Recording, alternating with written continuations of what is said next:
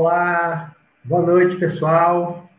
Boa noite a todos que já estão aí no, no, no chat, dando boa noite, vão sentando aí na frente.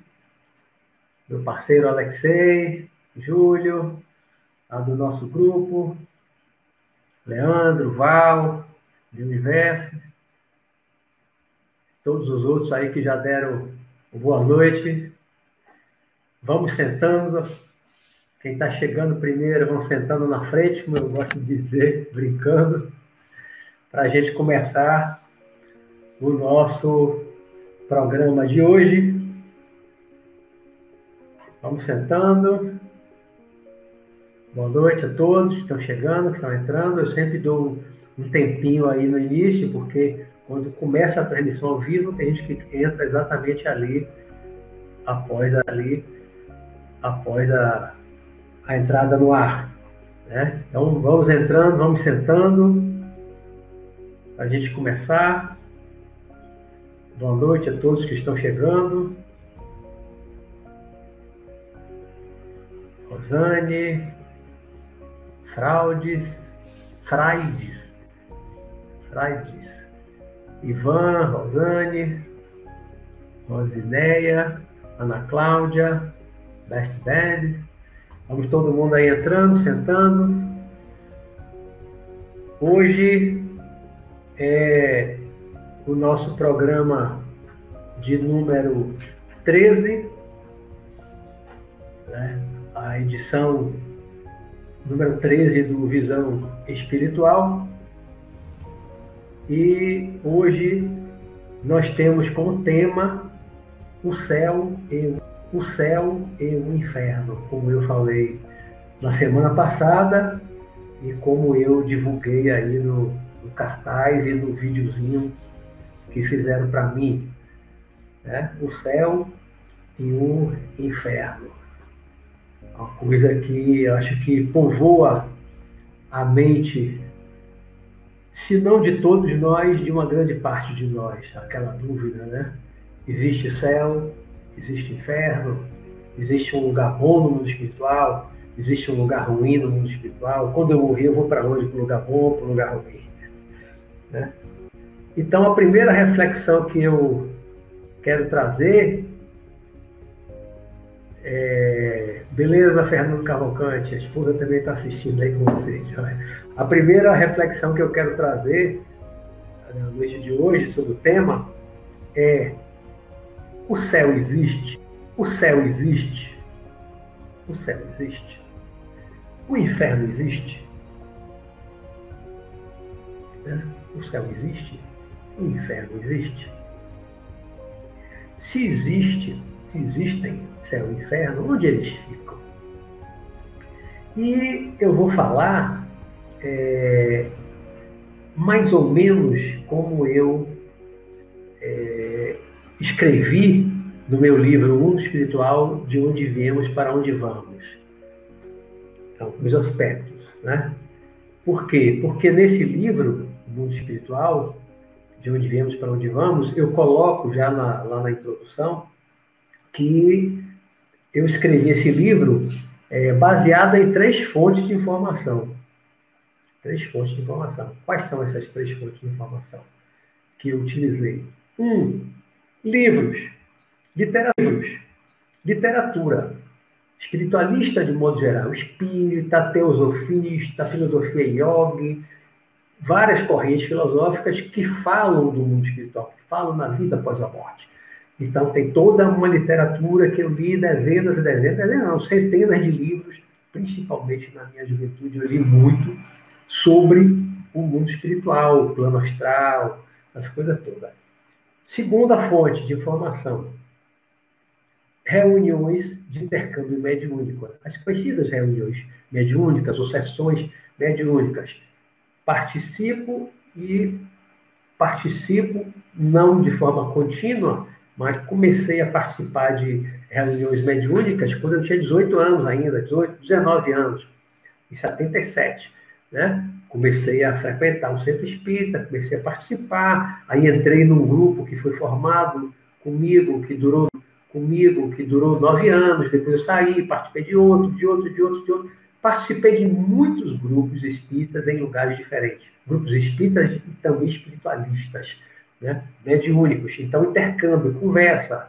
Ao longo desses 42 anos de experiência também com esse intercâmbio mediúnico, eu, entre ouvir as conversas e eu conversar com os espíritos incorporados nos médios, posso assegurar que foram milhares de conversas que eu ouvi e que eu também eu conversei, eu próprio conversei com os espíritos. Então foram milhares de conversas com os temas os mais variados, com os espíritos em situações as mais variadas possíveis, em lugares diferentes do mundo espiritual. Né? E além, eu ia falar já do cruzamento, já antecipando, mas a terceira fonte de informação que eu coloco, que eu coloco, são as minhas experiências pessoais de projeção astral, minhas experiências fora do corpo. Eu ir ao mundo espiritual e ver com meus próprios olhos o que tem lá, tanto nas zonas escuras como também nas zonas de claridade, que eu já falei em outros programas anteriores, quando falei do mundo espiritual, falei do corpo astral, do espírito, né? Relatei nos programas anteriores várias experiências em situações diferentes, tanto lá embaixo como lá em cima. Né? E agora, que é um tema específico, céu e inferno, eu falando de céu e inferno, eu vou estar usando é, essas três fontes de informação. Eu vou estar falando da literatura, que trata do mundo espiritual, que trata do céu e do inferno. Vou estar falando de conversas de situações concretas de espíritos com os quais eu conversei ou ouvi a conversa, a maioria que eu conversei mesmo, porque aí eu tenho mais a, a lembrança, mais a memória da situação dele do que só ouvir. Às vezes, numa mediúnica, você tem três, quatro, cinco médios incorporando ao mesmo tempo, você não consegue pegar as histórias todas é, ao mesmo tempo, é claro. E quando eu converso, eu estou falando, eu estou ouvindo, eu estou próximo ao médium, é diferente. Então, eu vou estar falando aqui dessas três fontes é, de informações, tá? Já tenho falado é, algo né, do mundo espiritual, trouxe já vários relatos é, sobre o mundo espiritual nas duas situações, né, zonas escuras, zona de claridade. E a gente, a gente vê o seguinte, a gente vê o seguinte, é, quando a gente trata do mundo espiritual, como eu já venho tratando lá no início do programa, quando eu falei de mundo espiritual, e a gente lê toda a literatura, desde Kardec com sua obra O Céu e o Inferno, que são relatos de espíritos, mensagens de espíritos nas diversas situações, né? Tá? Por isso é que ele deu o título de Céu e Inferno, né? apesar de ser um livro espírita, do codificador do espiritismo, mas ele deu um título de céu e inferno. E a gente vai esclarecer um pouquinho para frente, né? porque a, a, visão espírita, por exemplo, e de outras correntes também espiritualistas, é, são um pouco diferentes da, da visão cristã, católica, evangélica, e outras mais, de outras religiões também, do islamismo e outras mais. E aí, a gente, outras mais. E aí a gente vai explicar por quê. Qual é a diferença? Numa coisa, há uma coincidência. Nas diversas religiões, as mais antigas, que falam do céu, que falam do inferno, a gente vai ver isso no judaísmo, no Antigo Testamento da Bíblia, no Novo Testamento também. Né? Jesus fala dos lugares bons, como também fala de lugares onde haverá choro e ranger de dente. Você morre, vai para um lugar que tem as pessoas choram e rangem o dente, não pode ser uma coisa boa. Né? Mas ele também fala dos lugares que vai estar sentado à direita do Pai, são lugares bons, agradáveis. Né? E nas diversas religiões antigas, a gente vê que os povos é, falavam de anjos e demônios, usando expressões diferentes, claro, né? espíritos bons e espíritos maus, anjos, demônios, como está no, no catolicismo, né? no espiritismo né? No Espiritismo são espíritos. Né? Ninguém nasceu privilegiado como anjo, nem nasceu como demônio. Todos somos né, nascidos simples ignorantes, nascemos todos iguais. E aí, pelo, com o livre-arbítrio, cada um tomou um caminho diferente né, para se tornar um anjo ou um demônio, vou botar aqui entre aspas. Né? E todas as religiões antigas, elas falam é, de dois lugares diferentes. Né? Dois lugares diferentes. Considerando um outro mundo. Um mundo de pós-morte. Pós-morte. Né? Não está falando daqui.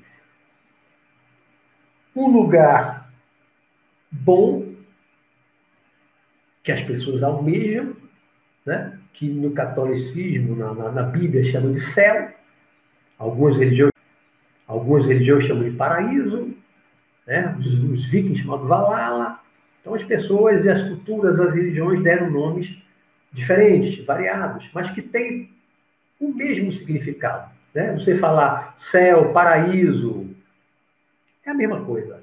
Né? Vai para o paraíso, vai para o céu, a visão, a compreensão que se tem disso, a imaginação que se tem de um lugar assim, um lugar para destinado para as pessoas boas, essencialmente boas, né? de bom coração, que não fazem mal a ninguém. Então, todas essas religiões falaram de um lugar bom, de um céu, de um paraíso, de um lugar maravilhoso, para algumas pessoas após a morte.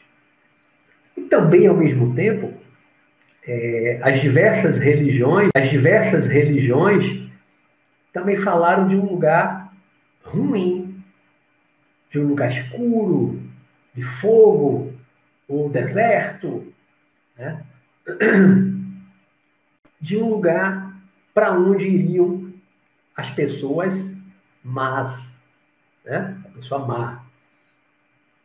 Isso a gente vê todas as igrejas cristãs, por exemplo, que vêm a partir de Jesus, fala céu inferno, céu inferno, céu inferno. Né?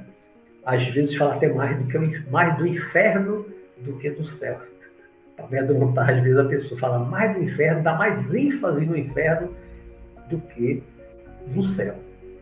E realmente existe um céu, existe um, inferno? Existe um lugar bom? Existe um lugar ruim?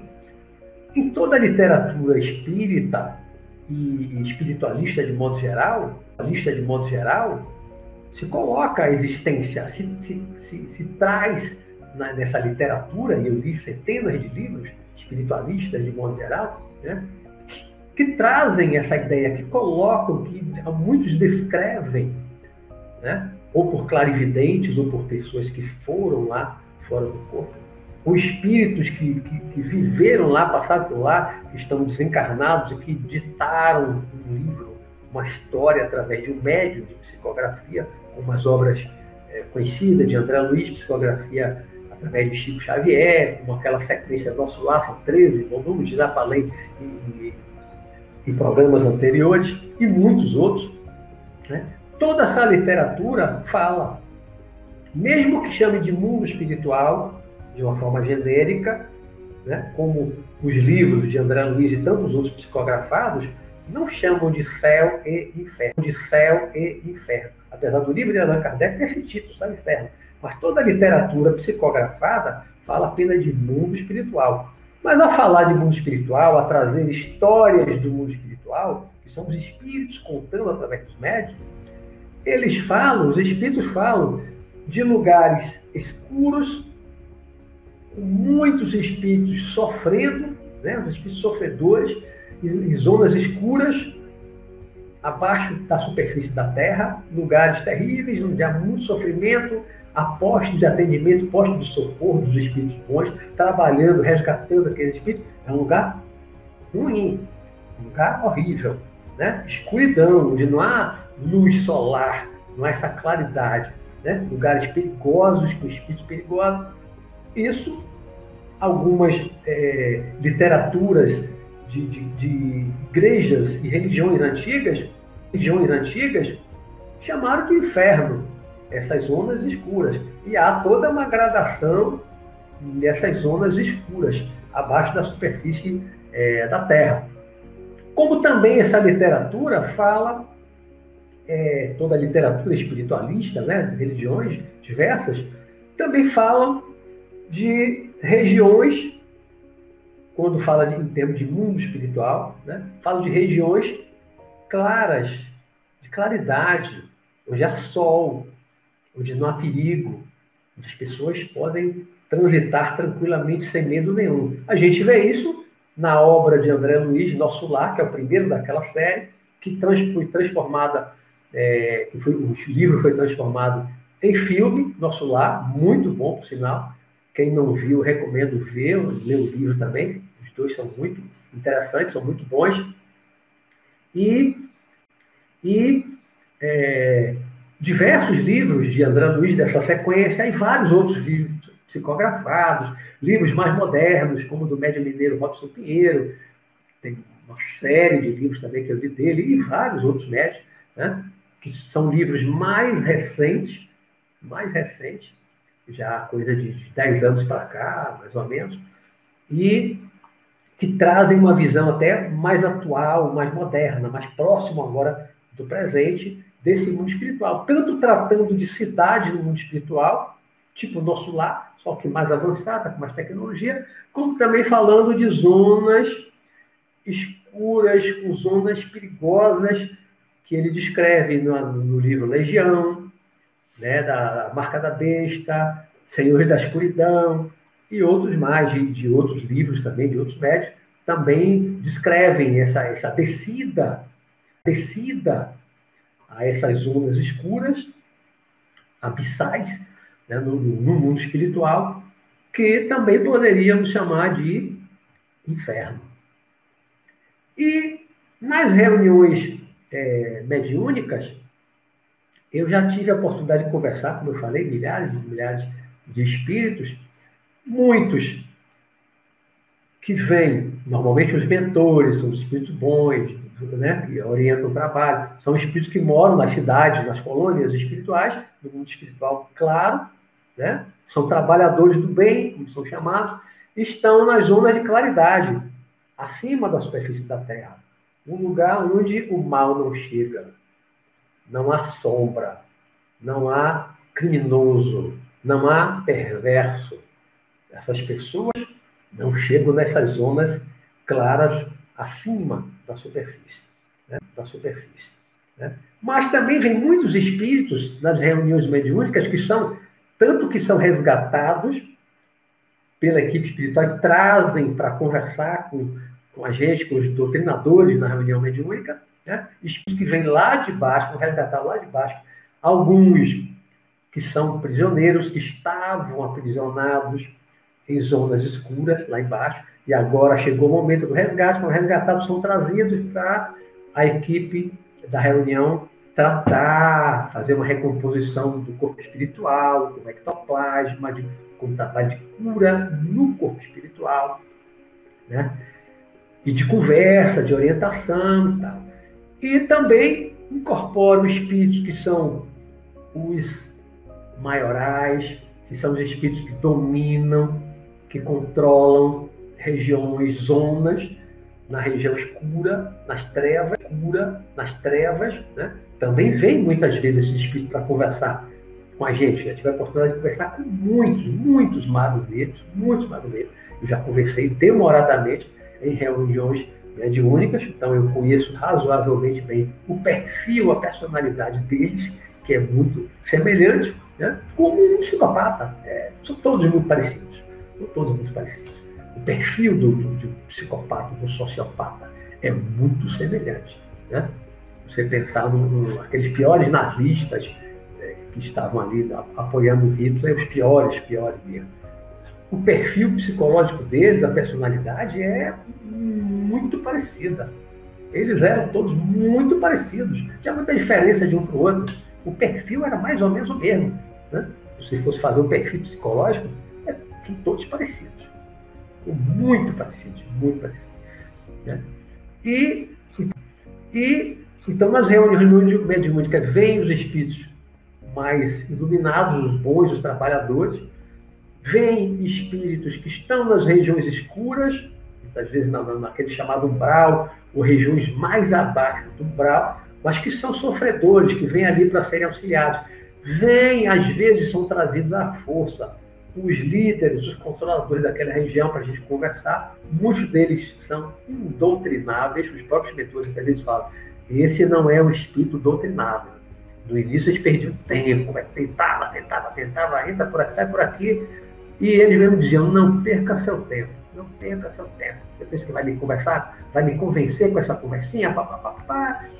E depois, no final da reunião, às vezes o mentor vinha, e às vezes ainda vem, né? E diz, esse não é um espírito doutrinado. Aí eu pensava, por que que trouxe então ele para conversar? Se não era para doutrinar, por que que trouxe para doutrinar? Por que que trouxe ele para conversar? Mas era para mostrar para a gente, para os trabalhadores encarnados, para mostrar existe lá embaixo.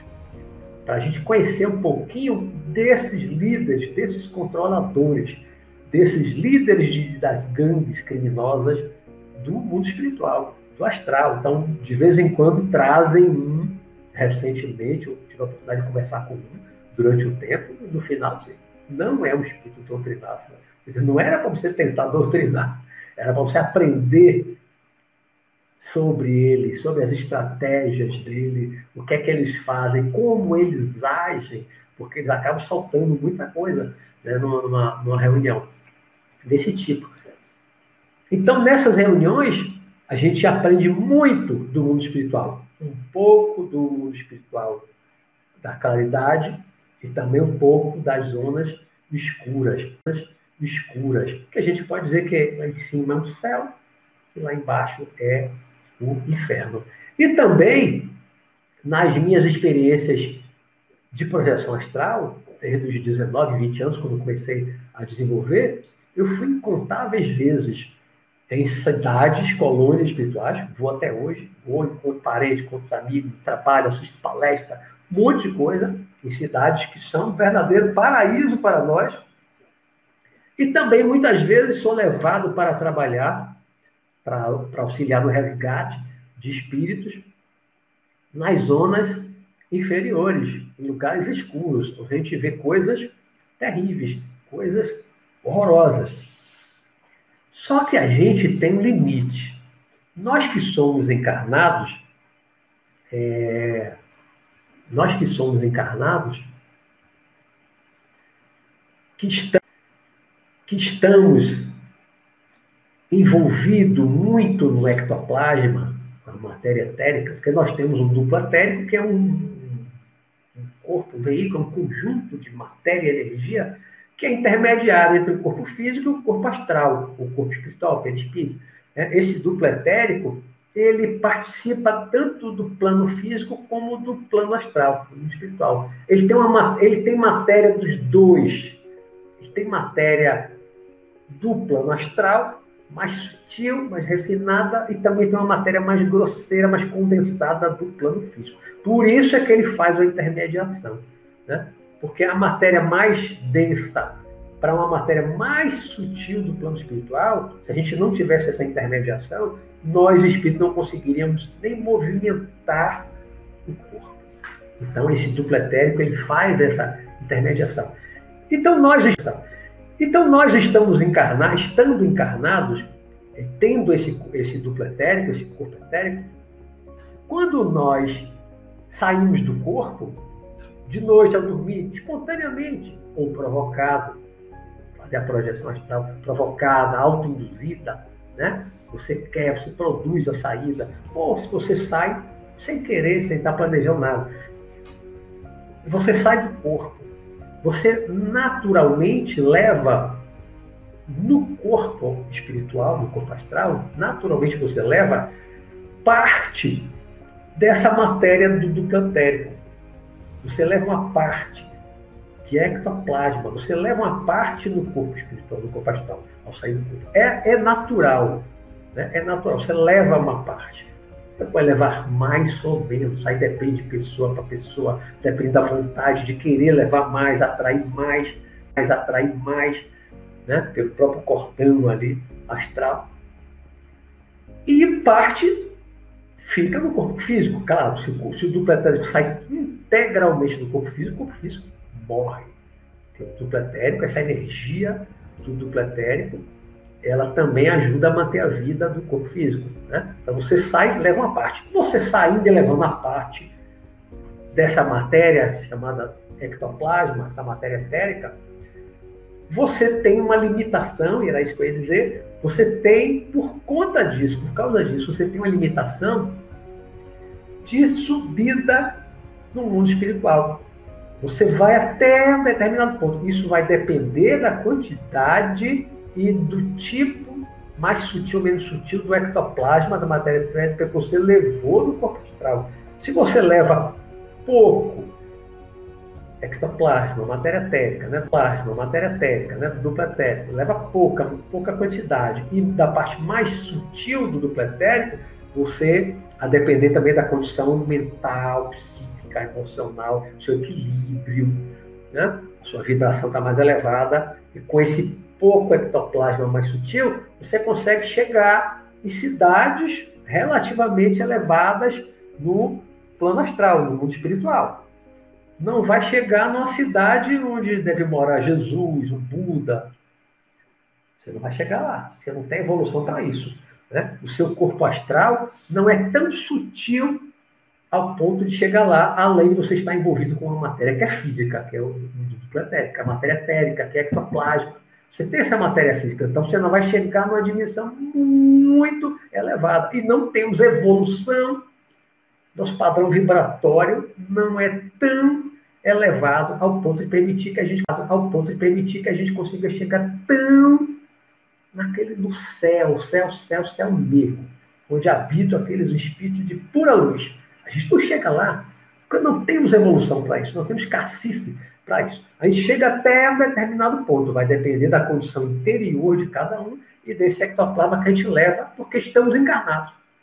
O desencarnado numa condição psíquica boa, ele pode ir mais acima, mas nós envolvidos no ectoplasma, no duplo etérico, do duplo etérico, né, matéria etérica, a gente não chega tão alto. Né? Então, mas nós conseguimos, fora do corpo, já conseguimos muitas vezes, chegar em cidades espirituais que, comparado a qualquer cidade, qualquer país da Terra, é um paraíso, é um céu.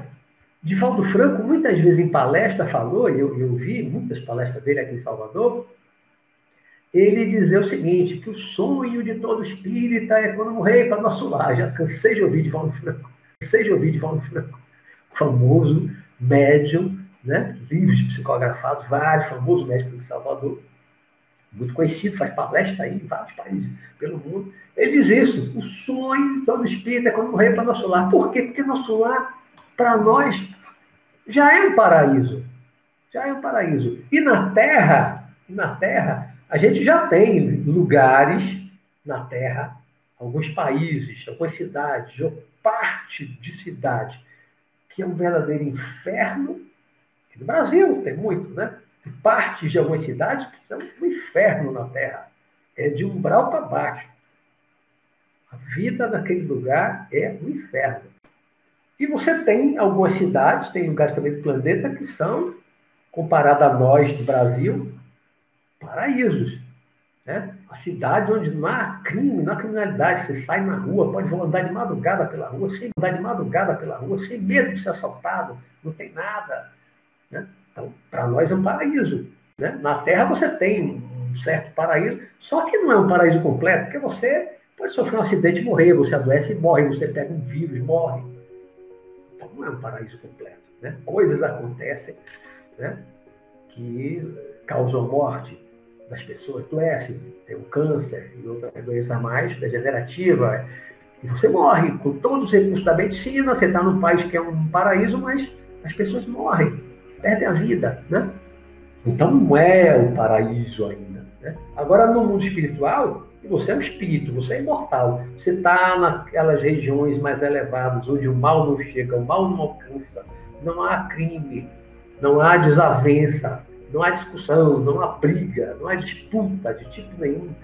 Todo mundo em colaboração, em cooperação. Em vez de competição, em vez de competição, as pessoas já estão em cooperação. Todo mundo coopera. É um paraíso. Isso, a gente pensar nisso, é um paraíso, é né? a utopia, é um paraíso.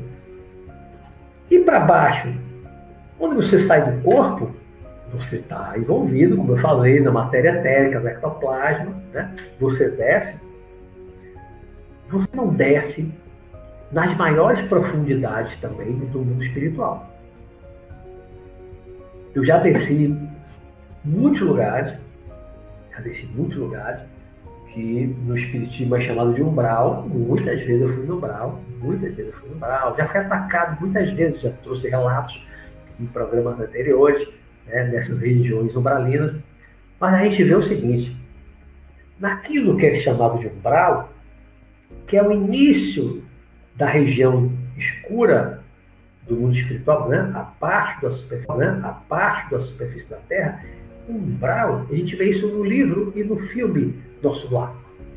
Ali no umbral, as pessoas que estão ali estão sofrendo, é, estão perdidas, né? estão cheias de culpa.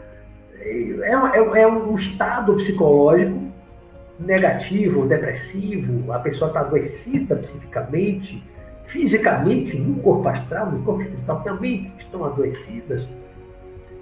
Mas nessa, nessa primeira, digamos assim, vamos colocar uma primeira camada da zona inferior da zona escura, essa primeira camada é a superfície do inferno, vamos colocar assim. O umbral é a superfície, é a entradinha.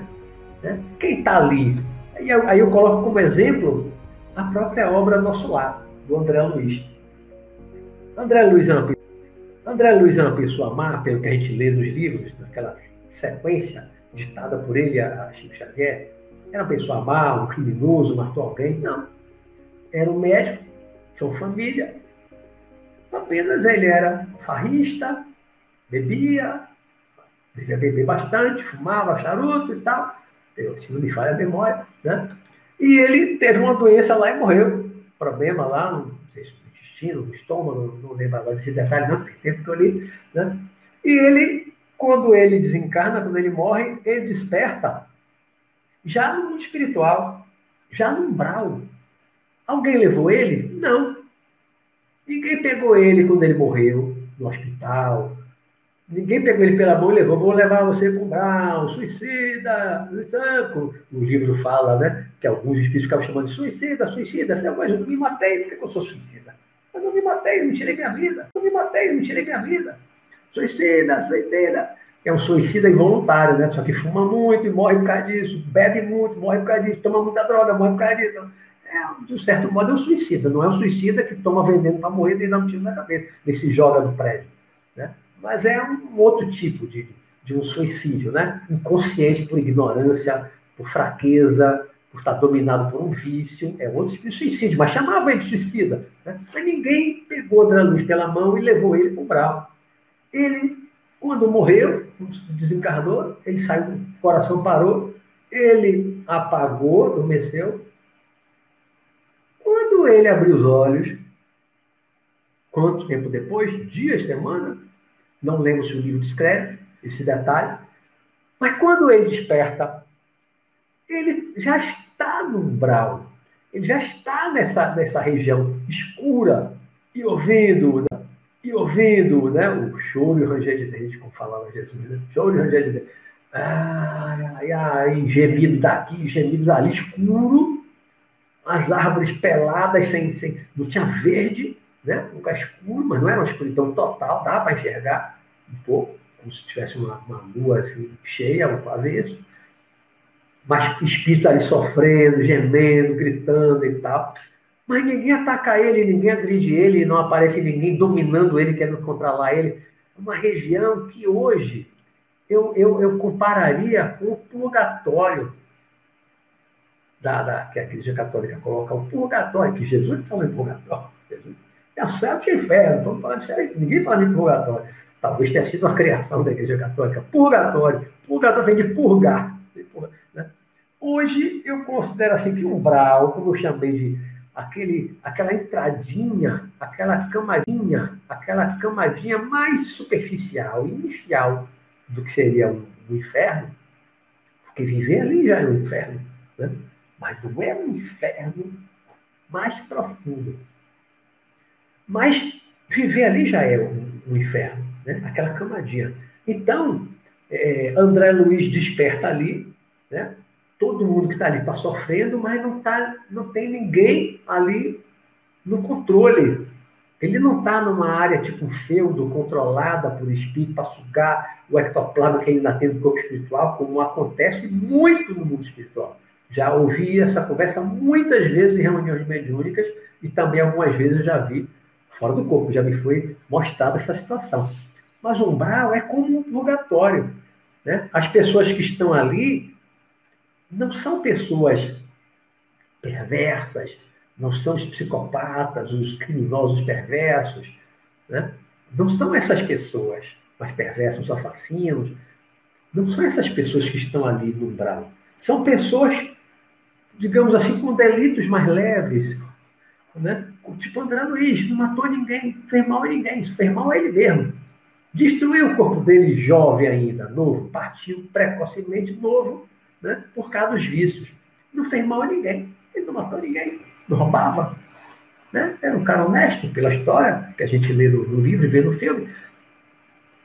Mas ele ficou oito anos no umbral. O André Luiz ficou oito anos no umbral, até que foi resgatado, levado para a cidade do nosso lar. Aí, quem quiser ler o livro, aí quem quiser ler o livro, assistir o filme, vai ver que realmente a história é muito interessante. Ali é o, é o limiar é o início, como se fosse uma porta de entrada. Agora, você descer mais abaixo do umbral, se no umbral já é perigoso andar sozinho, aí falando fora do corpo, na projeção astral, já é perigoso, eu não recomendo a ninguém sair do corpo ir para um umbral sozinho, não vá, porque é perigoso, tem seus perigos, tem, você pode ser atacado, como eu já fui, pode, né, nessas regiões, se você não tiver protegido, amparado por um espírito mais evoluído, que tenha uma força, que tenha um poder energético para bloquear, impedir até já um ataque espiritual. Tá? Agora, se você desce mais abaixo, desce mais abaixo, e há alguns livros que descrevem é, coisas que estão mais abaixo, tipo de Robson Pinheiro, né, o Legião, Senhor da Escuridão, já mostra um pouco lá embaixo. Agora, nenhum livro, de tudo que eu li até hoje, nenhum livro se compara em termos de descrever o abismo, o verdadeiro inferno. O título do livro é O Abismo, de Ranieri. Esse livro eu li lá nos meus vinte e poucos anos, quando eu frequentava o Centro Espírita. Li foi o livro mais pesado que eu li em toda a minha vida, O Abismo de Rainieri. Nunca recomendei para iniciante nos estudos espíritas, os espiritualistas, geral, nunca recomendei para iniciante, porque é um livro pesadíssimo, pesadíssimo. Pode gerar pesadelos terríveis, né? porque você pode entrar naquela vibração, naquele, entrar naquela vibração, naquele pensamento, de repente pode, de repente pode querer ir para lá, até inconscientemente ao sair do corpo e não é coisa boa. Então, o livro O Abismo mostra é, coisas terríveis, terríveis, lá embaixo, mostra coisas terríveis. Então, a gente, quando parte, quando morre,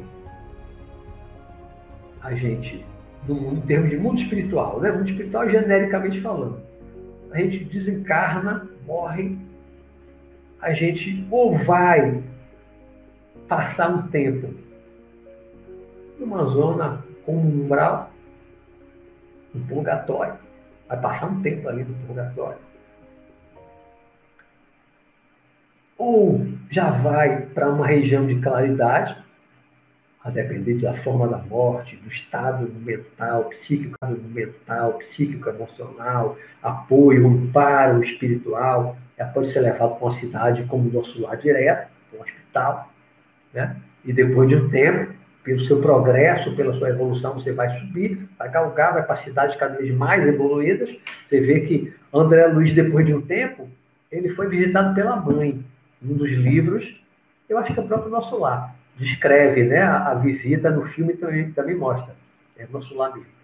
É, a visita da mãe de André Luiz. Mas de imediato ele não viu em nosso lar, porque a mãe dele já tinha mais tempo desencarnado, tinha mais evolução do que ele. A mãe dele já vivia numa outra região, numa outra cidade espiritual, ou coluna espiritual, como chamam, mais elevada, ou seja, uma matéria mais sutil, mais sutilizada, muito padrão vibratório, mais acima, que André Luiz não podia chegar lá.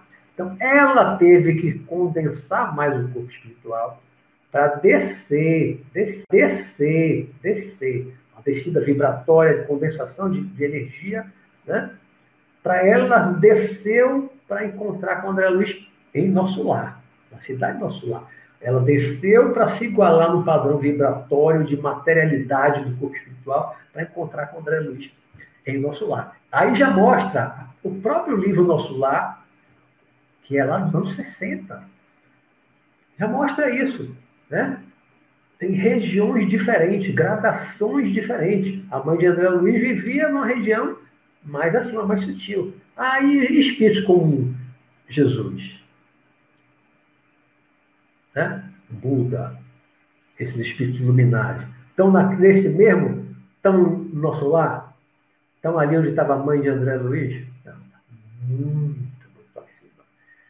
E eu acho que nenhum de nós encarnados tem condições de, tem condições de sair do corpo e ir até essas dimensões lá para encontrar Jesus. Não tem. Porque é um espírito muito evoluído, muito evoluído. O corpo espiritual dele é tão sutil, é tão sutil, que a gente não percebe. A gente não, o nosso padrão vibratório é outro, muito inferior, muito mais baixo, né? principalmente quando estamos encarnados. Né? Estamos na matéria, então nosso rebaixamento vibracional é muito grande para poder a gente encaixar na matéria, para encarnar no corpo de carne. Então, sai do corpo, ah, vou encontrar Jesus. Não vai, não vai. No meu entendimento, no meu entendimento, mas não vai de jeito nenhum. A gente não chega lá de jeito, nós estamos longe disso. E nem após a morte imediata, vou morrer e já vou céu encontrar Jesus.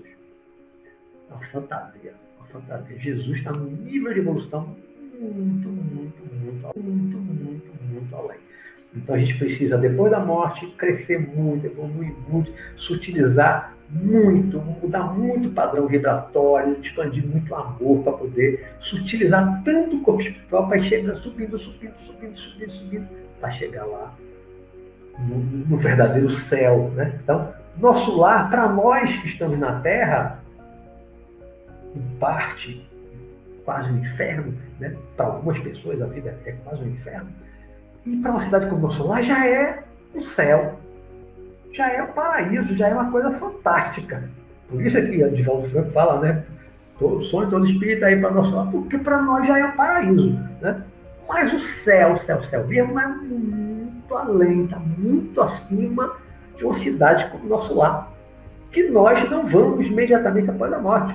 O céu, mesmo ainda está mais acima. Só para quem está muito mais evoluído, está muito mais evoluído, para quem não tem raiva, quem não tem, não guarda mágoa, quem não tem rancor, que não se vinga, que não, não, não é escroto, desculpa a expressão, não faz maldade com os outros, né? não está sempre conspirando, sempre com a maldade, sempre querendo levar vantagem em tudo. Essas coisas todas, essas mesquinharias todas, muito egoísta, dos terráqueos, né? Essas pessoas morreu, aí vai subir lá para o paraíso do céu. Não pode, porque esse estado mental emocional mantém o corpo espiritual, o corpo astral condensado, o padrão vibratório baixo e a matéria mais densa. Então, quando morrer, vai ou vai para um bravo, né?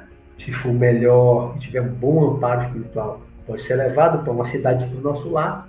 E aqueles que são muito perversos, muito aqueles criminosos frios, sanguinários, assassino sanguinário, traficante de droga, traficante de órgão, traficante de órgão, pedófilos, das pessoas muito maldosas que nós temos muita gente no poder.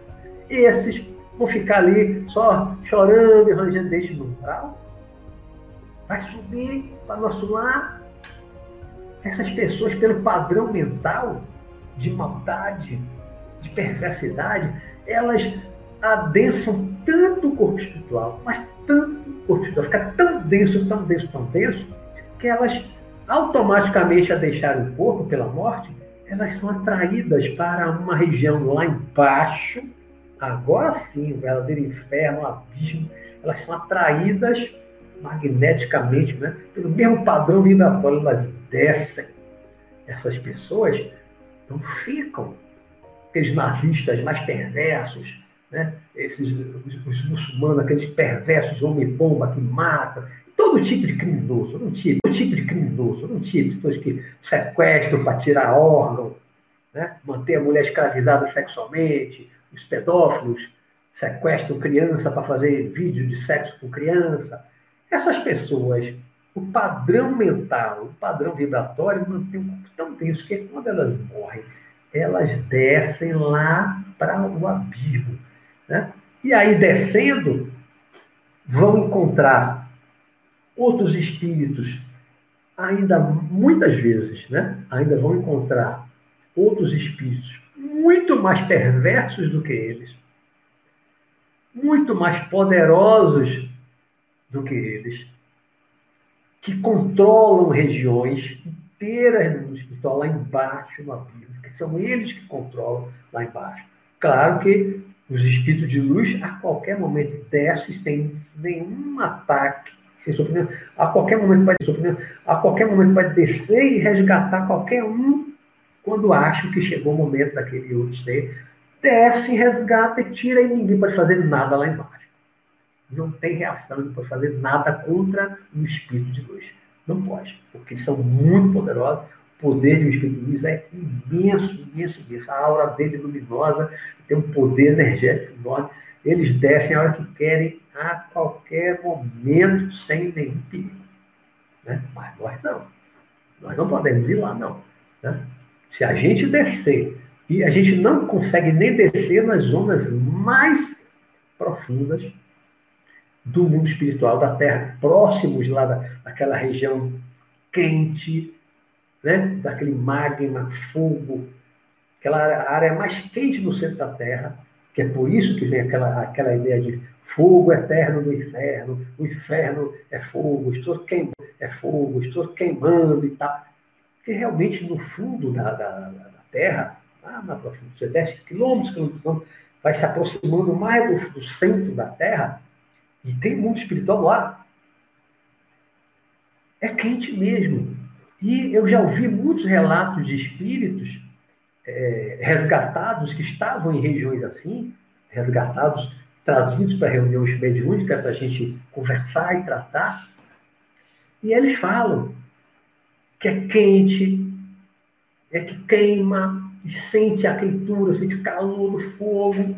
Então, uma obra tipo é, a gente fala muito do inferno de Dante. O inferno, que é o inferno de Dante? É o inferno descrito por Dante Alighieri, que escreveu a Divina Comédia. Né? Livro, ele certamente desceu, levado por amparadores, a essas zonas lá embaixo, zonas lá embaixo no abismo, e ele descreve o inferno de uma forma que há outros livros psicografados que descrevem de forma bem parecida. Né? E há relatos de espíritos que são trazidos para conversar com a gente em reuniões mediúnicas, que eles falam a mesma coisa. Então, Dante deve ter descido para descrever aquele inferno, que a gente fala que é o inferno de Dante, é fogo, tá? lá embaixo é assim mesmo. Uma vez eu tive a oportunidade de conversar com um espírito, numa mediúnica, em que ele disse que ele estava com a pele, a pele dele estava transparente estava transparente. Ele via as veias, ele disse que via o sangue correndo dentro, né? a pele dele era transparente, tinha perdido a pele, toda transparente. Aí por quê? Ele, ele, ele era chamado de homem minhoca, se me falha a memória, acho que chamava ele de homem minhoca, homem minhoca, homem minhoca. Aí por que homem minhoca? Aí questionei, aí questionei ele, conversando com ele, fui entender porque é homem minhoca.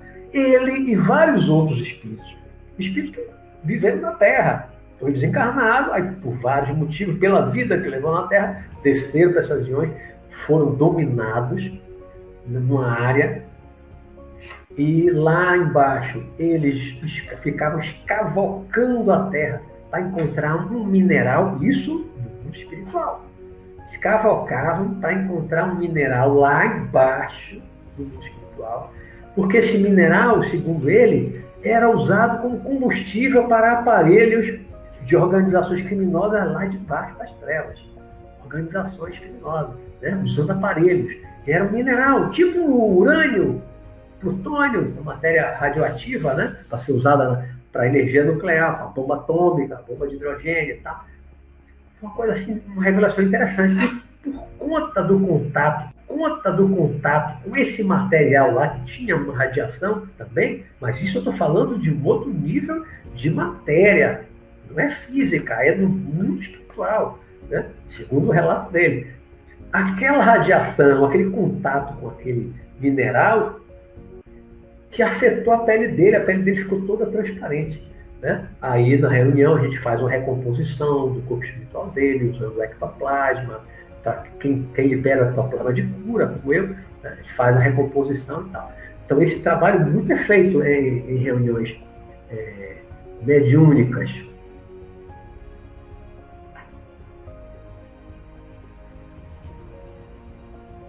Uma vez é, eu tive uma, uma, uma conversa com o Espírito para gente, algumas situações assim, para a gente é, ver como nós ver como nós vamos parar depois da morte, no céu ou no inferno.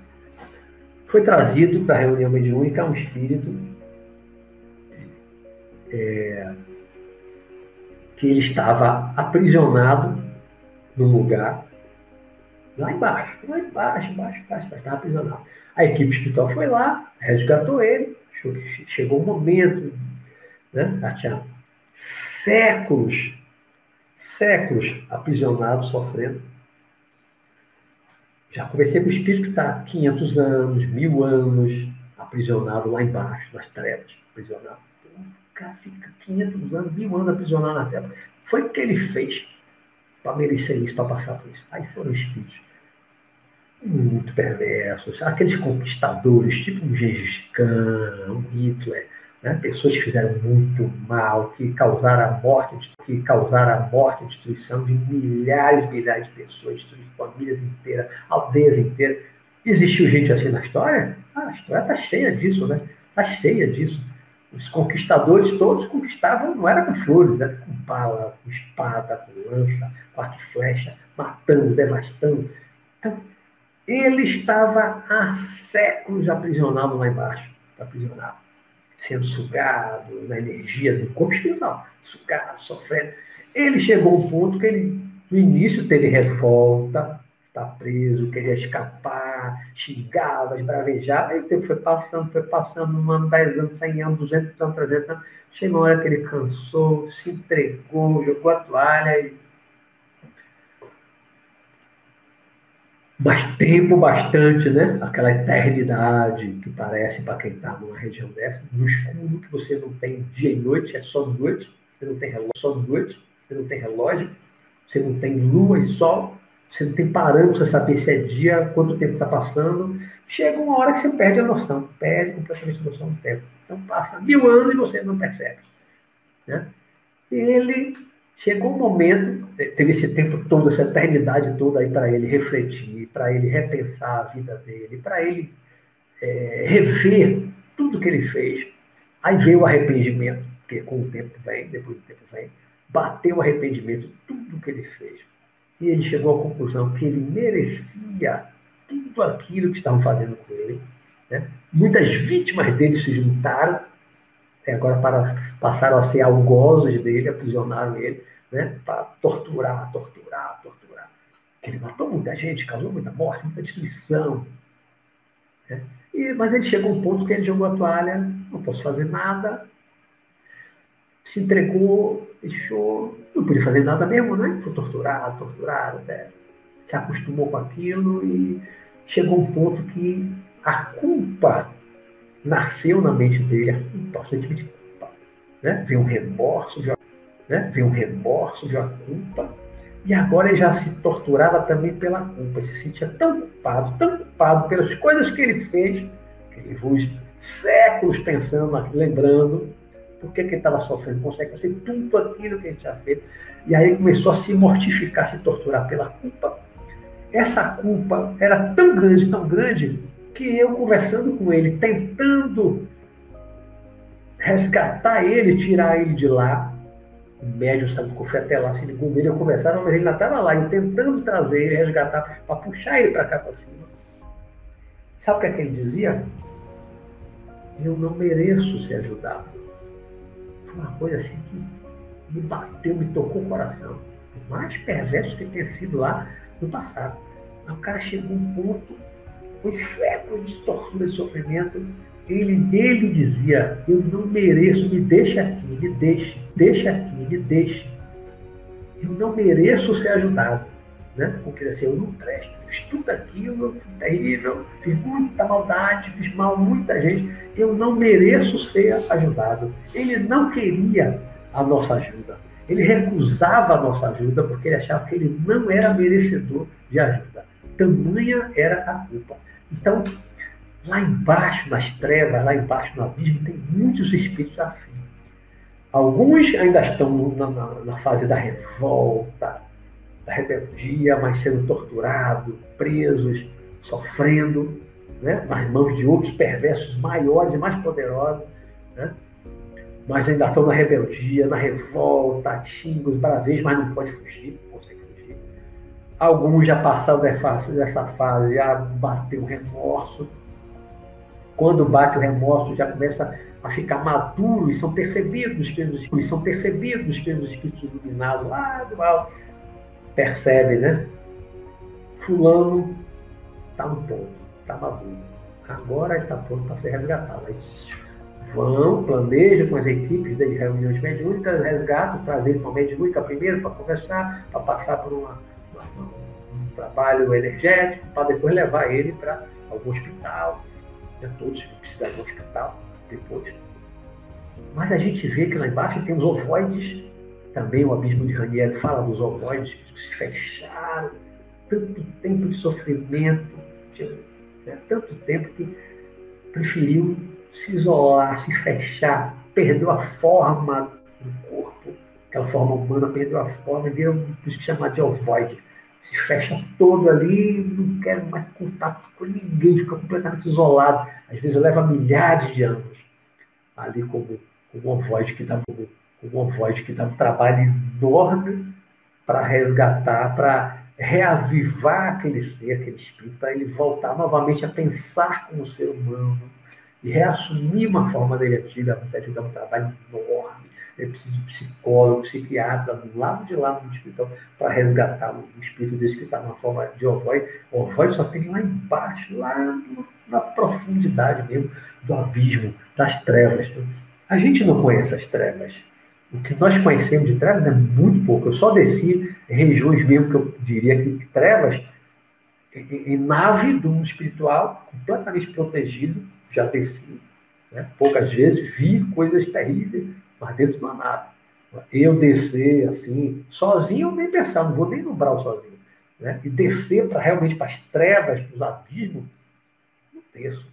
Não desço mesmo, não recomendo ninguém a descer. Agora, se você sobe, se você sobe para as zonas de claridade, eu, né, muitas vezes de noite eu saio espontaneamente provocado, eu saio e quero ver meu pai, quero ver o tio, avô, quero ver alguma coisa lá no mundo espiritual, eu vou para uma cidade para o nosso lar, outras semelhantes, milhares, milhares de cidades ao redor do planeta, eu vou tranquilamente, vou sozinho, porque subir não tem perigo.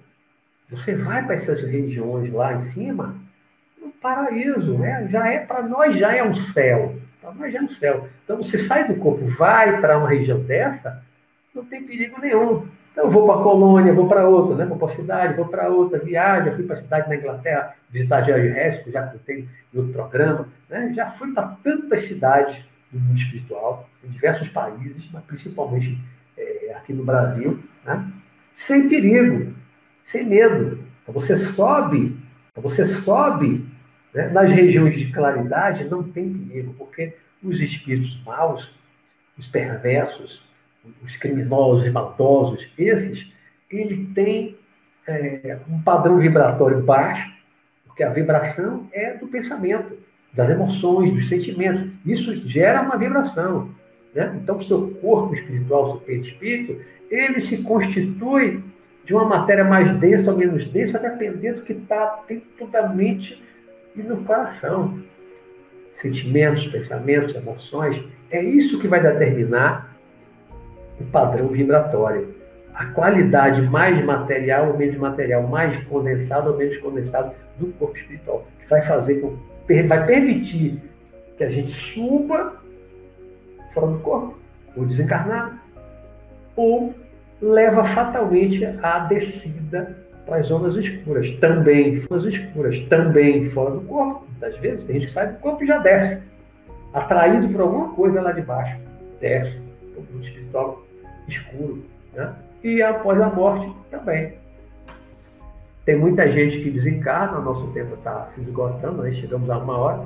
Tem muita gente que desencarna, fica zanzando na zona etérica, que eu chamo de zona etérica, né? aqui na superfície do planeta, vendo o mundo físico. Tem muita gente, diversos tipos de pessoas, diversas situações, né? que não dá para aprofundar agora, que ficam zanzando aqui na superfície da Terra durante um bom tempo. Alguns não sabem que morreram, não sabem que desencarnaram, não sabem, ficam sugando a energia dos encarnados, vai colar no chakra e vai sugar o ectoplasma para poder se manter na superfície do planeta e tal. Então a Terra tem realmente o céu e tem o inferno, né? Os planetas. Aí, os planetas. Aí quem está no inferno? Falei um pouquinho, né? Quem está no céu? Né? As pessoas, basicamente, para colocar de forma assim genérica, as pessoas boas, boas mesmo, que estão no céu. E as pessoas mais, mais, mais, pessoas perversas, né? que estão no inferno, né? estão lá embaixo. E são é, a, nossa, a nossa, pela nossa vida, pela vida que levamos, pelas atitudes que nós temos na vida, é que nós vamos para um lugar ou para o outro, subir ou descer. Aí eu, eu coloco aqui uma pergunta para finalizar para vocês. Pela sua vida, pelas suas atitudes, você acha que merece ir para o céu ou para o inferno? Não precisa escrever no chat. Não precisa dizer chat. Não precisa dizer. Apenas reflita. Né? Pela sua vida, pelas suas atitudes, pelas coisas que você faz na sua vida. Você acha que merece ir para o céu ou para o inferno? Apenas uma reflexão aí, final. Tá? Nosso programa completamos aí uma hora, que é o nosso tempo chamado regulamentar, né? A gente deixa aí até, até nove e meia para as perguntas, responder perguntas, e anunciando aqui que o nosso próximo programa, semana que vem, vai ser Escada para o Céu. Aí eu vou agora vou falar mais do céu, falar mais do céu, porque eu acho que acho que aqui todo mundo quer ir para o céu, né? Pode até não achar que mereça, mas todo mundo quer ir para o céu. Não acredito que nenhum de vocês que esteja aqui me ouvindo queiram ir para o inferno. Pode até achar que por uma questão de talvez eu vá, por uma questão de talvez eu vá para o inferno, por isso, mas querer, eu não acredito que ninguém queira ir para o inferno. Eu, eu, acho que todo mundo quer ir para o céu, né? E eu quero ir para o céu. Eu quero ir para o céu. Então, no próximo programa, Escada para o Céu, eu dei esse título, aí eu vou falar é, como é que nós galgamos degrau a degrau dessa escada para atingir o céu. Né? Como nós podemos nos habilitar para o céu? O que precisamos fazer na nossa vida? Né? Que mudanças, que valores? O que é que a gente pode fazer para a gente, após a morte, merecer o céu? É merecimento. Não se entra no céu pela violência, está lá nos evangelhos. Né? Não se entra no céu à força. Você não arromba a porta do céu. Você tem que se habilitar pelo seu padrão vibratório. E padrão vibratório vem da mente e do coração. E do coração. A gente vai aprofundar isso no próximo, no próximo programa. Então, quem quiser sair agora, não quiser ficar para as perguntas, como eu sempre falo, eu desejo uma boa noite para aqueles que vão sair, né? desejando muita paz para os que saem.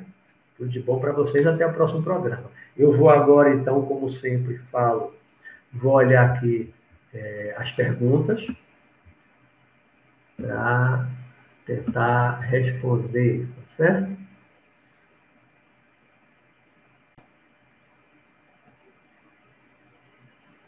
Vou descer mais aqui, no final.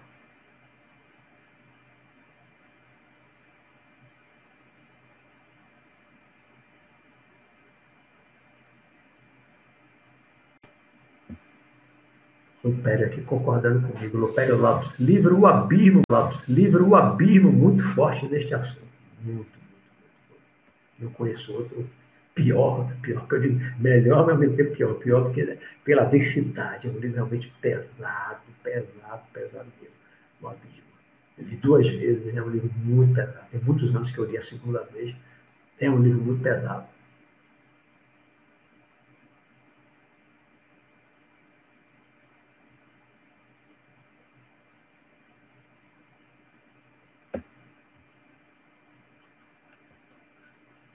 Kate Mel pergunta. Eu acredito.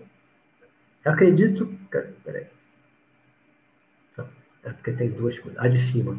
Como é a dimensão acima das colônias espirituais? Pode descrever? As, as, as cidades ou colônias espirituais, as mais próximas da Terra, tipo nosso lar, elas são muito parecidas com as nossas, muito parecidas com as nossas cidades, com as nossas melhores cidades, assim são muito parecidos, mas tem muito mais tecnologia do que nós temos aqui, muito mais tecnologia, né? Já não tem crime, essas coisas, né? não tem engarrafamento, as coisas ruins a gente não tem lá, né? Mas são fisicamente são parecidas, prédios parecidos, casas parecidas com jardim, né? A vida é mais ou menos parecida. Quanto mais próximo da superfície, para onde vamos logo após o desencarne, é mais parecida com a Terra. À medida que a gente vai subindo, Kate, vai subindo, a gente vai para outras cidades. É, nas cidades mais próximas, por exemplo, você vê carro, vejo carro, vejo um ônibus, vejo caminhão, vejo um, um trem, parecendo um metrô. Né? Você tem essas coisas para muita gente se deslocar, porque pessoas que estão ainda muito materializadas, corpo astral, condensado, não conseguem voar. Não conseguem voar. Então só se deslocam voar. Então só se deslocam assim, através de algum veículo. Se for visitar um parente numa outra cidade, tem que ir numa nave, tipo um avião. Tem uma nave, não, não vai voando. Não vai voando, né? Tem gente que não consegue voar, ou tem medo de voar, tem medo de altura. Mas quando você vai para cidades mais evoluídas, espíritos mais evoluídos, os espíritos voam, se transportam a velocidade, uma velocidade de pensamento não precisa mais de, de veículos de, de, de, de, transporte. Não precisa de carro, não tem rua asfaltada com semáforo, como eu vejo em outras cidades mais próximas da superfície da Terra. Né? Mas nessas cidades já mais evoluídas, os espíritos voam livremente, todo mundo se transporta. Tipo um teletransporte é muito rápido o deslocamento, parece que você sai de um lugar e já está no outro a velocidade do corpo está muito mais sutil, o corpo está muito mais sutil, poderia dizer que é, um, que é um corpo mental, já não é mais um corpo astral, porque é, é um corpo espiritual muito, muito, muito, muito mais sutil do que o corpo astral. Então não precisa mais de, de nave, de veículo, só se transporta pelo pensamento. E aí a tecnologia já é diferente, as pessoas se comunicam de uma forma mais telepática, né?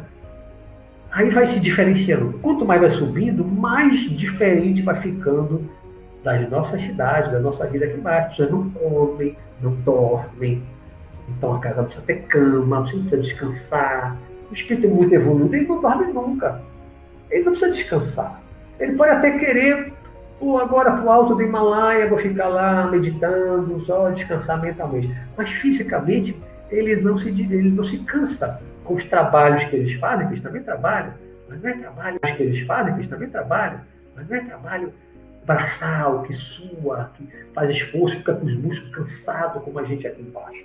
Né? Nada disso. O trabalho deles é muito mais mental, é muito mais de comando, de administração lá em cima. Né? Tem os espíritos que estão cá embaixo trabalhando no umbral, nos resgates. Ali se estão no trabalho abraçado, canso, desgaste, tem que ter um descanso. Né? Mas eles lá em cima, quanto mais distantes para cima, vai se diferenciando mais da gente. A vida é muito mais diferente. Mas a gente não desencarna e já vai para um lugar desse. A gente desencarna cheio de ectoplasma ainda no corpo espiritual. Então, no máximo, você vai para uma cidade tipo nosso lar, vai levar um tempo ali progredindo, progredindo, para subir para um lugar um pouquinho diferente, um pouco diferente. Depois vai para outro, um pouquinho mais diferente. Leva, pode levar séculos para chegar nas dimensões lá, dos altos planos, né, os planos, né, as dimensões mais sutis que a gente tem ao redor da Terra, já bem mais distante da Terra, que ali são o verdadeiro céu, né? Daqui é para poucos, daqui é para poucos, ainda, né? Aí Kate fala, eu acredito que só fui até as colônias, mas eu já vi um vasto campo verde com muitas pessoas vestidas de branco, vi pessoas passeando, brincando, o ar deste lugar é incrível. Não dá vontade de voltar, não dá. Você realmente para um lugar desse, e uma cidade tipo o nosso lado, você já não tem vontade de voltar. Tem coisas realmente maravilhosas lá para cima. Né? Lá para baixo, não.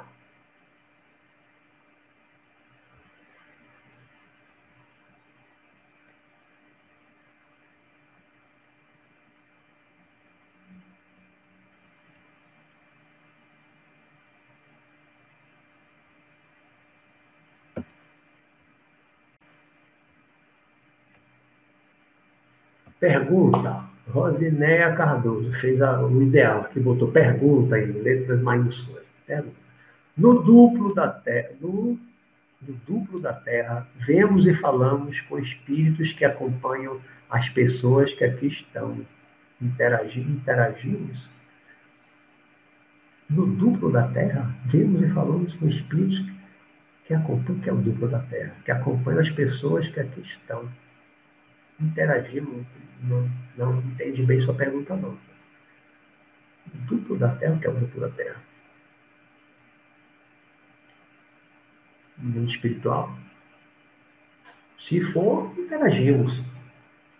Interagimos com os espíritos. Né? Fora do corpo, nós interagimos muito com os espíritos alguns ajudando, alguns são amigos, outros atrapalhando, querendo sugar nossa energia, querendo sugar nossa energia, nos atacando, tem espírito junto da gente querendo se vingar de coisas lá do passado, de outras vidas.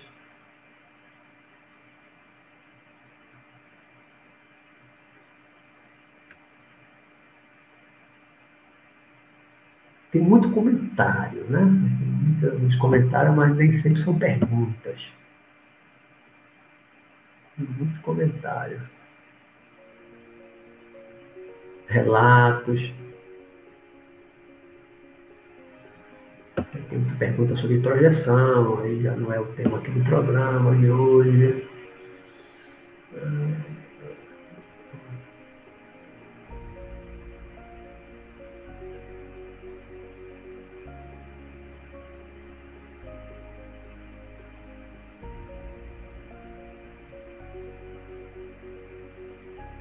Muita conversa aqui entre você, né? Nos, aqui entre você, né? Nos comentários, muita conversa aí rolando nos bastidores. Agora pergunta, alguém já teve experiência em corpo mental? Tem muitas perguntas, né? Tem algumas perguntas que não estão no nosso tema de hoje.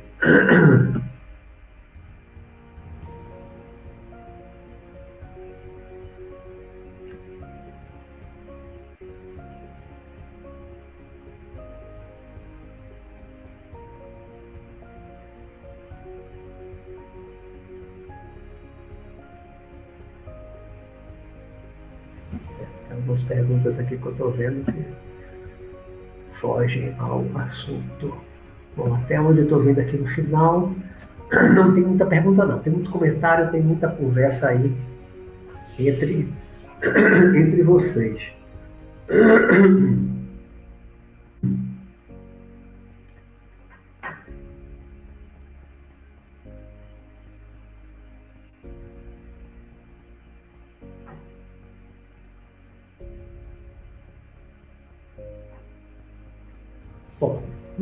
vendo aqui mais perguntas.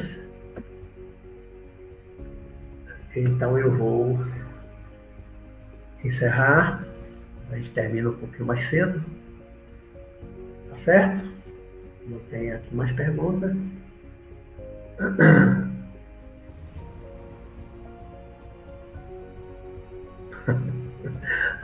Foi feita aqui uma última pergunta, mas não tem nada a ver com o tema não, nem com, nem com projeção astral sobre tatuagem.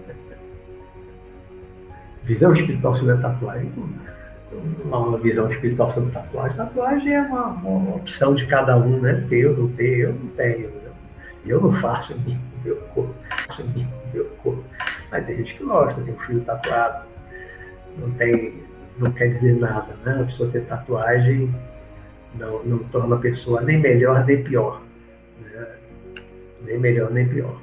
Não é crime, não faz mal a ninguém, não está prejudicando ninguém. Você gosta de pintar seu corpo, né? como os índios fazem ou faziam, né? só que de uma forma mais definitiva, né? é uma questão de cada um, uma questão de gosto. Né? Eu, eu, pessoalmente, não gosto, mas não tenho nada contra, né? não torna ninguém melhor né, com as pessoas tatuadas, que são pessoas maravilhosas, maravilhosas, inclusive tem gente que às vezes assiste aqui, que, que eu sei que né, tem o braço todo tatuado. Né, e é uma pessoa maravilhosa, espírita, fantástica. Né? E tem gente que não, não tem nenhuma tatuagem e é perversa, maldosa, egoísta, mesquinha. Tá? Não é a tatuagem que define é, o nosso padrão moral, né? Nosso padrão vibratório, não é a tatuagem que define isso. Paulo Henrique pergunta: Você já duvidou dessas suas experiências? Paulo Henrique, eu comecei a ter essas experiências fora do corpo, as de projeção, quando eu tinha provocando, né? Provocando. Saí consegui quando eu tinha 19 para 20 anos, perto de fazer 20 anos. Já são 42 anos de experiência. Eu nunca tive a menor dúvida, porque a minha primeira experiência já foi uma saída completamente consciente, eu já relatei em outros programas anteriores, né? o relato, eu produzi todo o fenômeno, toda a saída, tão, tão, tão, tão, tão consciente que não deixa margem absolutamente a nenhuma dúvida. Então eu nunca duvidei. Eu sei quando eu estou saindo do corpo, eu sinto que estou saindo do corpo, eu sei quando eu estou corpo, eu sei quando eu estou fora do corpo. Né? é, é muito diferente da experiência estando no corpo, é muito diferente de um sonho, é muito diferente. Então, não tenho nenhuma dúvida. Nunca tive dúvida. Uma pergunta aqui, Tiago Pérez Lima. Quando o espírito fica muito denso, ele deixa a Terra?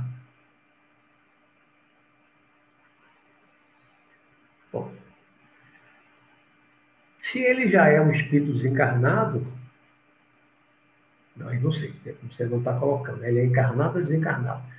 Se a gente está encarnado e é uma, uma pessoa muito mal, muito perversa, muito egoísta, tem todo um estado mental negativo, um corpo, um corpo espiritual, um corpo astral muito denso, quando a gente morre, provavelmente vai descer, né? a atração vibra, vibratória, você vibra, vibratória, você vai para um nível de energia do mundo espiritual compatível, semelhante ao do seu corpo astral, do seu corpo espiritual. Então você vai descer. Se já é um espírito desencarnado, que ainda fica pior, ele piora, piora, piora, piora, mas ele sai da Terra por isso, né? Ele pode descer. Quanto mais denso ele ficar no seu corpo espiritual, ele, vai, ele pode descer, descer, descer, descer cada vez mais, até lá as profundezas do, do abismo, né?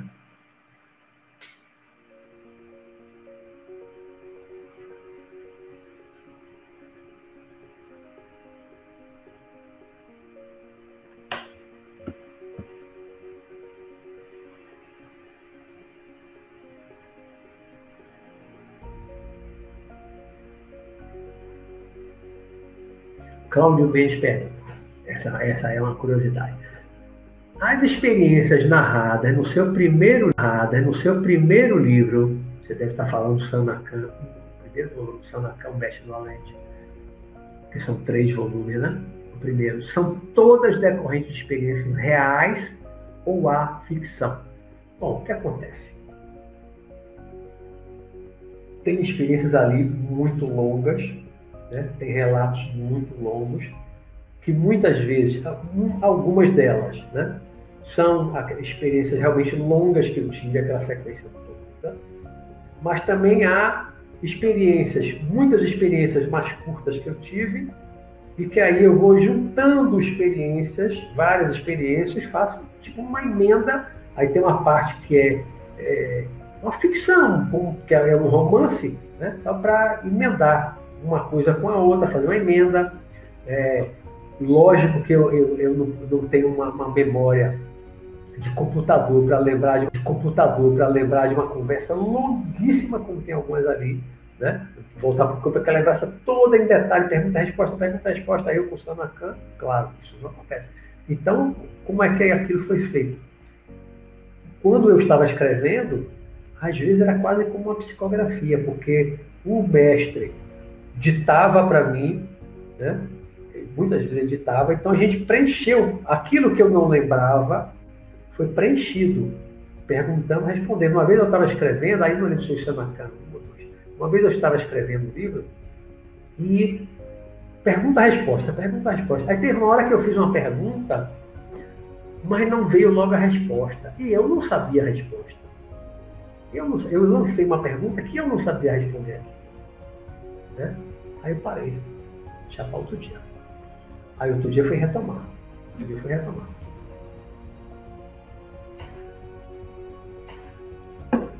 Quando eu fui retomar, a resposta, né? Aí eu li a pergunta novamente, aí veio aquela resposta, né? Fluindo. Quase como uma psicografia. Né? Até hoje, quando eu leio o, o Sanacan, principalmente o primeiro volume, até hoje, quando eu leio ele, eu tenho a sensação de que não fui eu que escrevi. Assim, escrito. Não é que eu não tenha escrito, estava ali consciente, acordado, escrevendo. Não fui eu sozinho. Né? tem, tem uma a parte mais profunda, mais filosófica, mais profunda do, do, do livro Sanacan, que é os diálogos, né, foi muito inspirado pelo Sanacan, e eu acordado, escrevendo, a mão, o Sanacan ainda foi a mão, a caneta, né, e ele editando, ele editando, ele editando. Então não tinha como eu ficar horas fora do corpo, conversando longamente com ele, voltar e aquele diálogo todo, aquele diálogo todo, pergunta, resposta, pergunta, isso é impossível. Só o espírito desencarnado para ele ditar, se é que também não faz como eu fiz com o Samarcã, né? Aqueles ditados, aquelas conversas longas psicografados, será que também não são assim? Será que aquela memória plena que eles têm, daqueles diálogos todos detalhados que ele teve com outras pessoas, lembra de tudo, a cada detalhe, ou também no romance você né, preenche lacunas, digamos assim. Ora, muitas experiências ali eu descrevo exatamente como aconteceu. Ora, tem, às vezes, umas experiências mais curtas, várias experiências, então eu, como se fosse fazendo uma edição de um filme que você vai pegando um pedaço, vai juntando, às vezes fica uma lacuna, você preenche, mas sempre com aquela inspiração do mestre Sanakan.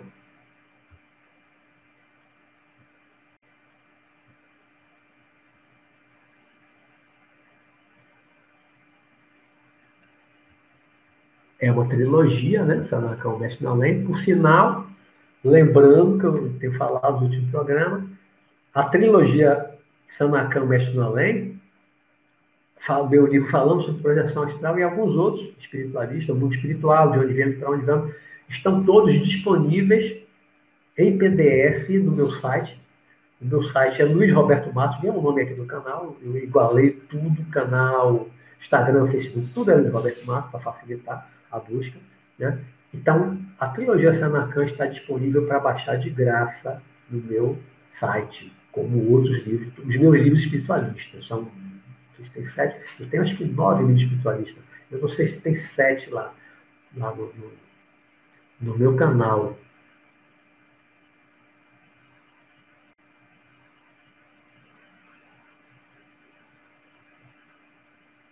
uma pergunta do universo, lá embaixo agora. O senhor pretende lançar um novo livro com o mestre Sanacan? De vez em quando alguém pergunta, quando é que vem o Sanacan 4? Quando é que você vai escrever o Sanacan 4? Já tem anos que eu escrevi o 3, né? Não sei, não sei, do universo, não sei, não sei. Sinceramente, não sei. Já pensei algumas vezes, mas é, depois dele eu já escrevi vários outros livros. Os meus últimos três livros não são espiritualistas, né? são, são livros de ficção, O Segredo do Himalaia, é, O Homem de Ouro da Marinha, que foi o último, são livros ficção, às vezes envolve guerra, espionagem, sabotagem, o outro tem uma aventura, tem extraterrestre, que é o, que é o Segredo do Himalaia, né? o, tem um que é uma, uma, uma, uma, ficção de lampião com os nazistas no Rio São Francisco, os nazistas no Rio São Francisco.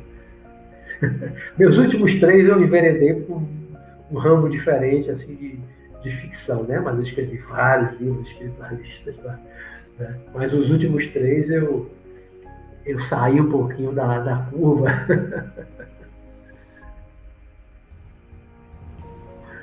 Olha a pergunta de Paulo Henrique. pergunta interessante de Paulo Henrique, aqui embaixo. Você, conhecendo a realidade espiritual, inclusive tendo visitado seu pai em algum lugar do astral, já visitei muitas vezes, trocaria essa vida atual pela espiritual? Olha, vou dizer uma coisa para vocês. Quando eu estava no início do meu desenvolvimento da projeção astral, eu tinha lá uns 20 anos, eu mergulhei tão de cabeça, tão de cabeça nisso, que eu passava o dia inteiro, na época eu estava na faculdade de arquitetura, aí tinha faculdade de arquitetura, aí tinha que largar, ir embora para a Índia, uma novela. Né? E eu o dia inteiro eu só pensava nisso. Eu não conseguia mais estudar. Aí eu acabei abandonando a faculdade de arquitetura em Salvador.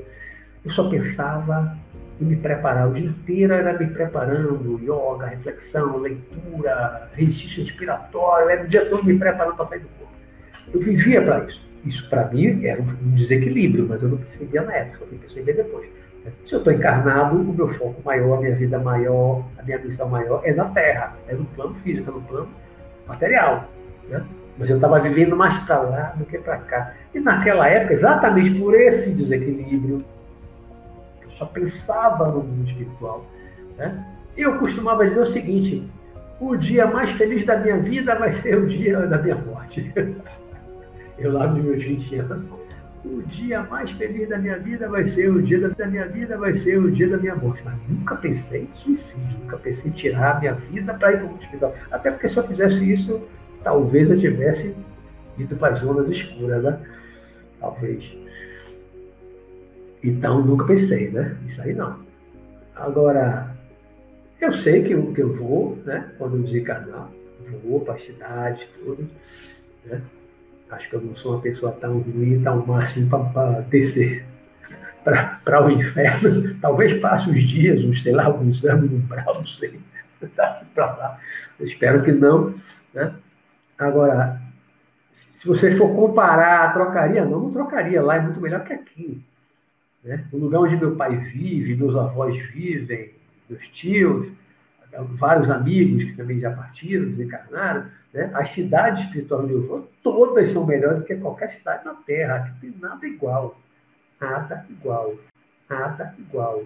Qualquer cidade, todas as cidades que eu fui, que eu visitei do mundo espiritual, são melhores do que as melhores cidades da Terra. A cidade da Terra, no mínimo, tem engarrafamento, poluição, é muito frio, é muito calor. Né? Exemplo, os países que eu acho assim, o topo da civilização na Terra é o norte da Europa, Noruega, Finlândia, Suécia, ah, é o topo da civilização, mas no inverno é frio pra caramba. Eu não moraria lá, caro frio. Né? Já tem outros lugares no Oriente Médio que é um calor dos infernos, do inferno, né? É calor, 40 graus, 50 graus, na sombra. Também não moraria. Mundo espiritual, você vai para essa cidade, não tem frio, não tem neve, e não tem esse calor infernal. Verão no Rio de Janeiro, 40 graus, às vezes mais. Sensação térmica 50 graus. Já morei no Rio, você já morei no Rio, eu sei o que é isso, eu sei o que é verão no Rio de Janeiro, Cuiabá e outras cidades mais que é um calor, Teresina, peguei verão Teresina, fui fazer palestra, fui dar um curso de projeção astral, acho que o único que eu fiz fora de Salvador. Né? Então, tem situações que é lá é muito melhor que aqui. Lá é muito melhor do que aqui. Ah, cá embaixo, o professor, o Sanacan, pergunta aí Felipe Lima. O Sanacan vai reencarnar aqui? Ah, isso eu não sei. Não sei, ele está desencarnado há muito tempo, né? alguns séculos. Se ele vai reencarnar, nunca me falou, não. Ele já tem mérito para habitar mundos superiores? O que você chama de mundos superiores? Outros planetas ou outras dimensões aqui? Porque ele é muito mais elevado do que eu.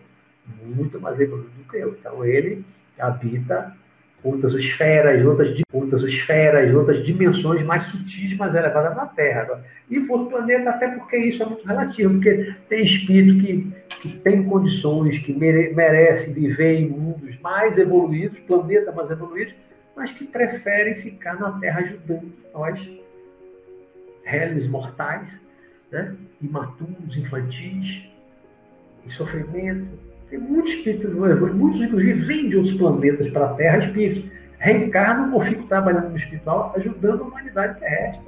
Ajudando. Poderia estar, ou tem espírito muito evoluído aqui do planeta mesmo, muitos espíritos encarnados evoluído, que fica direto, fica morando, residindo, trabalhando no Brau. No Brau. Ele optou, uma escolha, né?